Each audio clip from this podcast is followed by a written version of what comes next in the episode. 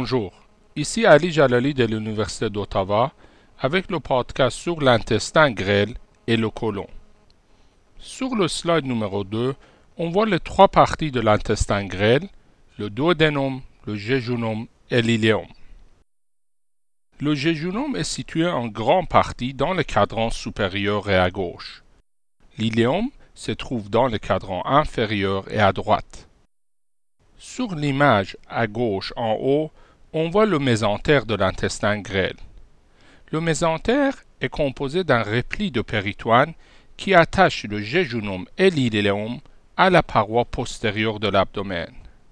Le mésentère contient des vaisseaux sanguins et lymphatiques et aussi les nerfs pour l'intestin grêle. Le slide numéro 3 nous montre les différences macroscopiques entre le jéjunum et l'iléum. Comme on le voit sur les images, le jéjunum possède une vascularisation plus développée. Il est plus épais et plus large et il possède des plis circulaires larges et bien développés.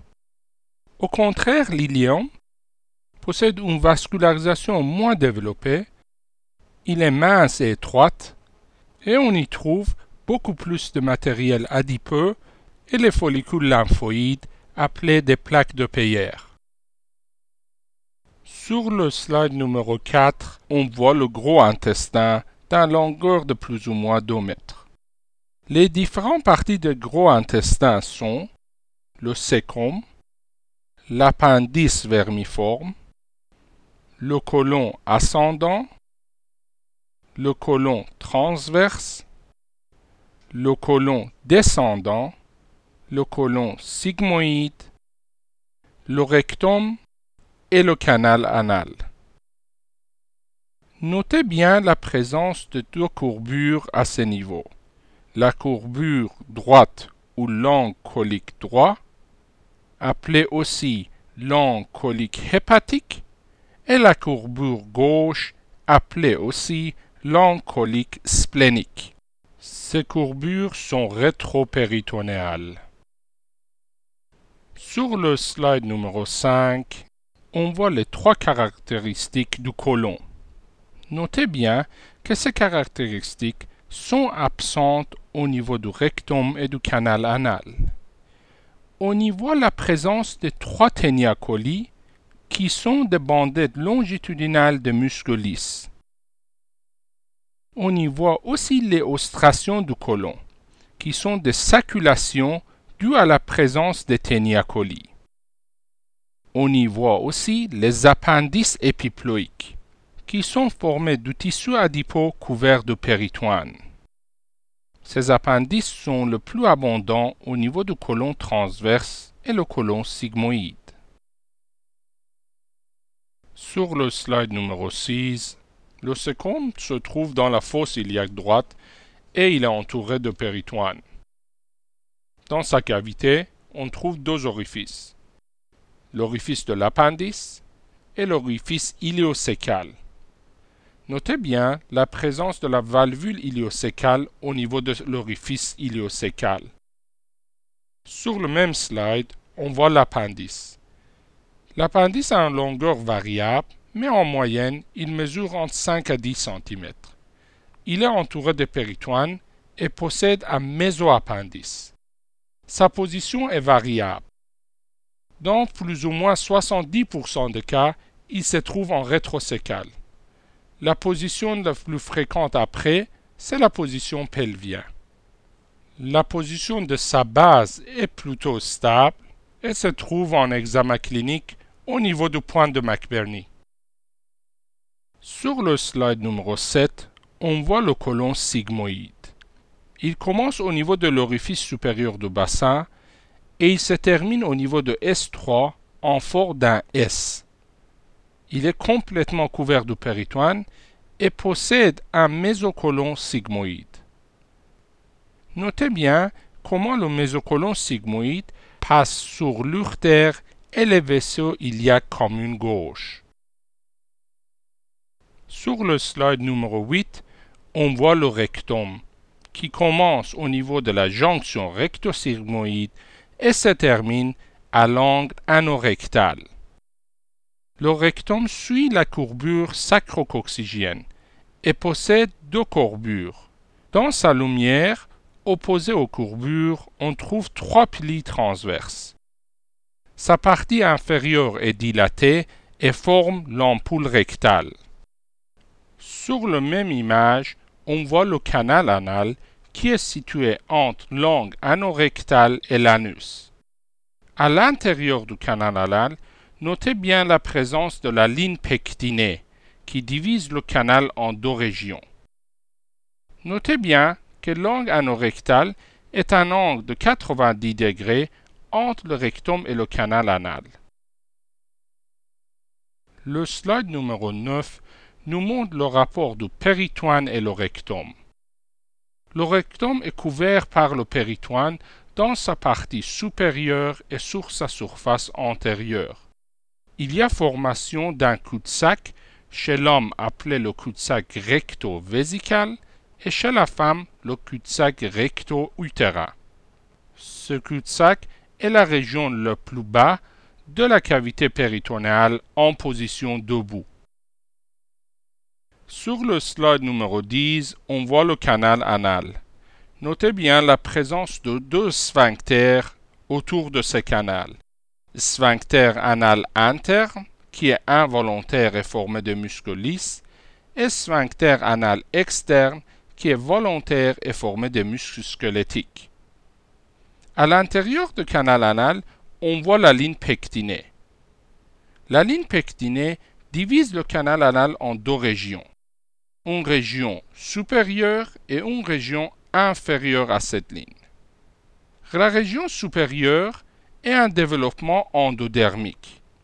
Il possède une innervation autonome et les vaisseaux sanguins viennent des vaisseaux rectaux supérieurs. Ces vaisseaux lymphatiques se drainent dans les nœuds iliaques. Au niveau de la région inférieure, on a un développement à la partie d'ectoderme l'innervation est somatique et les vaisseaux sanguins sont dérivés des vaisseaux rectaux inférieurs. Les nœuds lymphatiques se drainent dans les nœuds inguinaux superficiels.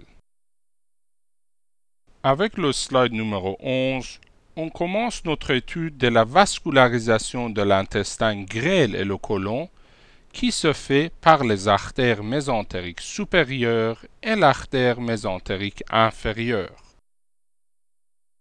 Sur le slide numéro 12, on voit l'artère mésentérique supérieure qui est une branche de l'aorte abdominale.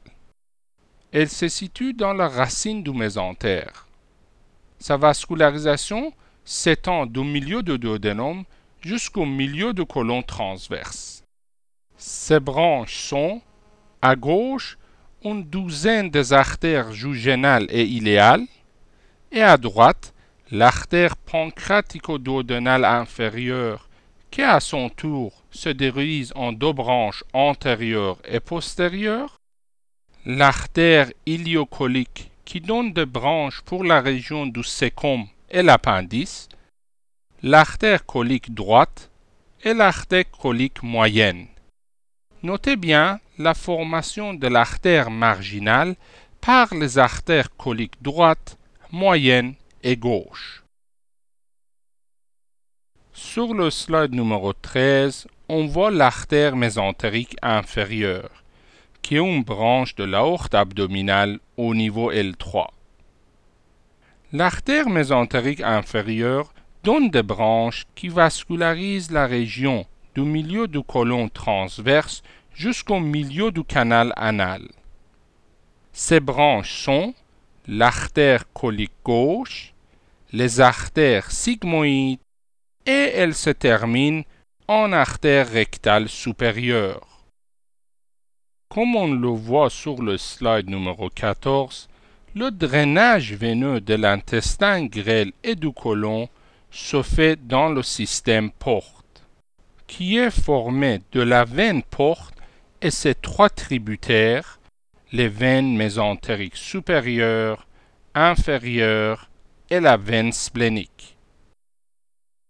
Les slides numéro 15 et 16 vous montrent le drainage lymphatique du corps et du système digestif. Notez bien que les vaisseaux lymphatiques drainent la lymphe vers la circulation sanguine. On possède quatre types de vaisseaux lymphatiques les capillaires, les vaisseaux collecteurs, les troncs et les conduits. Comme on le voit sur le slide numéro 16, le liquide lymphatique du système digestif se draine dans le citerne du chyle et de là est acheminé vers le système veineux par le conduit thoracique. Le slide numéro 17 nous montre l'innervation autonome de l'intestin grêle et du côlon. Notez bien que les nerfs autonomes suivent les artères. Le plexus mésentérique supérieur se trouve autour du ganglion mésentérique supérieur et innerve le territoire de l'artère mésentérique supérieure. La composante parasympathique vient du nerf vague et la composante sympathique des nerfs splanchniques grands et petits. Le plexus et ganglion mésentérique inférieur innerve le territoire de l'artère mésentérique inférieure. La composante parasympathique vient du nerf splanchnique pelvien et la composante sympathique des nerfs splanchniques lombaires. Notez bien que les synapses des fibres parasympathiques se font au niveau des ganglions Meissner et Orbach. Ceci termine notre cours sur l'intestin.